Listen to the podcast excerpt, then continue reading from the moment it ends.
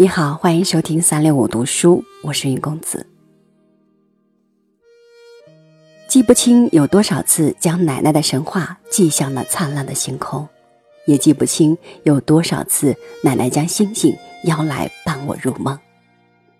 直到有一天，我用同样的故事来哄睡我的孩子，才悠然记起幼年时无数个温暖的梦乡，还有奶奶故事里那些闪烁的星。今天来为您读史铁生的这篇《奶奶的心》。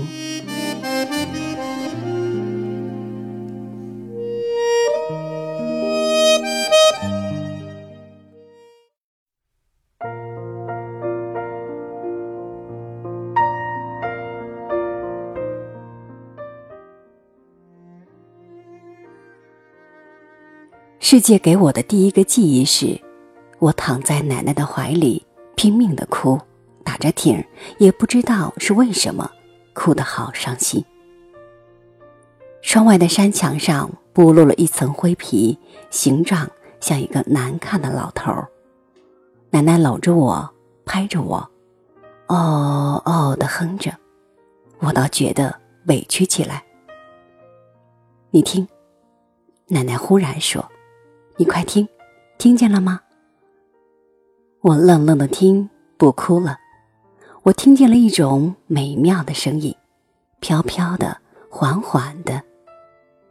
是歌哨，是秋风，是落叶划过屋檐，或者只是奶奶在轻轻的哼唱。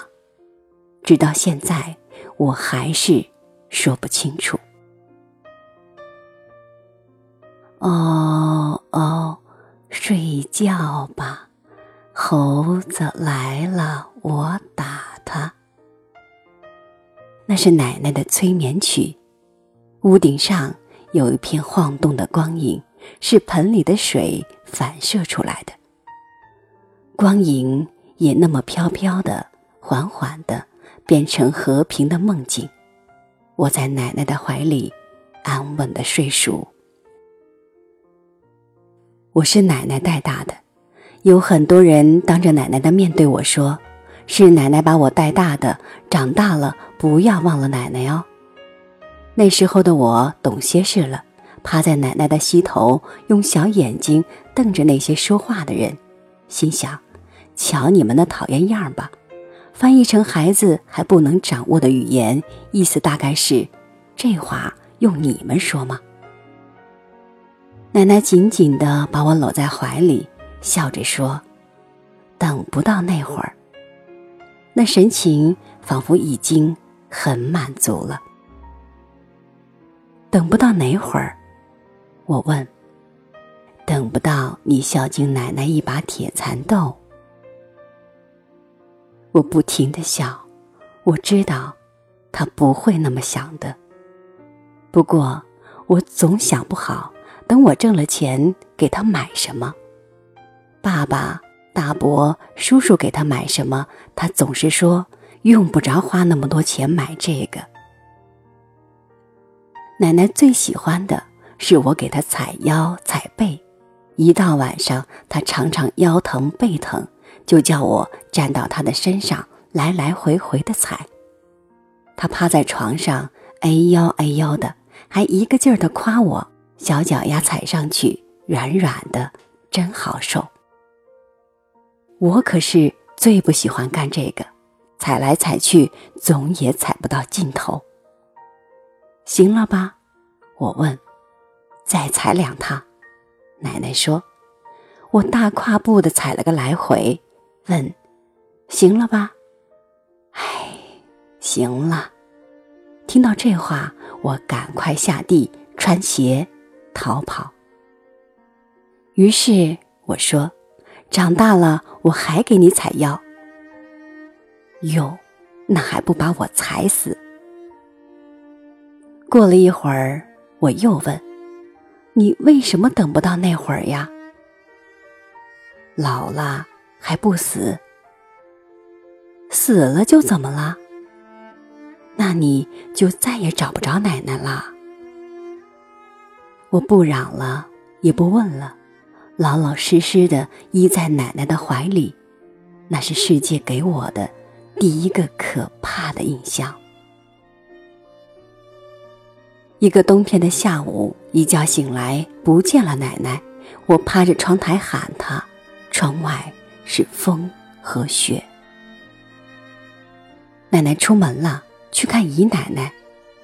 我不信，奶奶去姨奶奶家总是带着我的，我整整哭了一个下午，妈妈、爸爸、邻居们谁也哄不住，直到晚上，奶奶出人意料的回来了，这事儿。大概没人记得住，也没人知道我那时想了什么。小时候，奶奶吓唬我的最好办法就是说：“再不听话，奶奶就死了。”夏夜，满天星斗，奶奶讲的故事与众不同。她不是说地上死一个人，天上就少了一颗星，而是说地上死一个人，天上。就又多了一颗星。怎么呢？人死了，就变成一颗星。为什么要变成星星呀？给走夜道的人照亮。我们坐在庭院里，草茉莉都开了，各种颜色的小喇叭，掐一朵放在嘴上吹，有时候能吹响。奶奶用大芭蕉扇给我赶蚊子，凉凉的风，蓝蓝的天，闪闪的星，永远留在我的记忆里。那时候我还不懂得问，是不是每个人死了都可以变成星星，都能给活着的人把路照亮。如今，奶奶已经死了好多年。她带大的孙子，忘不了她。尽管我现在想起他讲的故事，知道那是神话，但在夏天的晚上，我时常还像孩子那样，仰着脸，猜想哪一颗星是奶奶。我慢慢的回想奶奶讲过的那个神话。我相信。每一个活过的人，都能给后人的路上添一丝光亮。也许是一颗巨星，也许是一把火炬，也许只是一支含泪的蜡烛。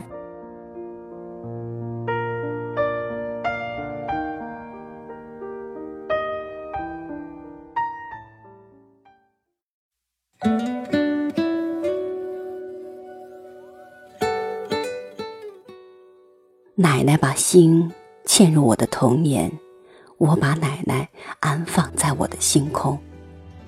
小时候，我是奶奶心中的星；多年后，奶奶是我心中永远的星。粗糙的手掌教会我坚强，再苦再累都不会遗忘。慈祥的目光，时刻挂在心上。你给的爱永远都无常。奶奶呀，奶奶呀，其实我早就已经长大。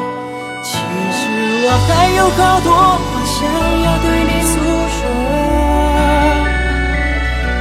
其实我还想再抱一下你，小小身躯啊，离不开你的牵挂，还没听够。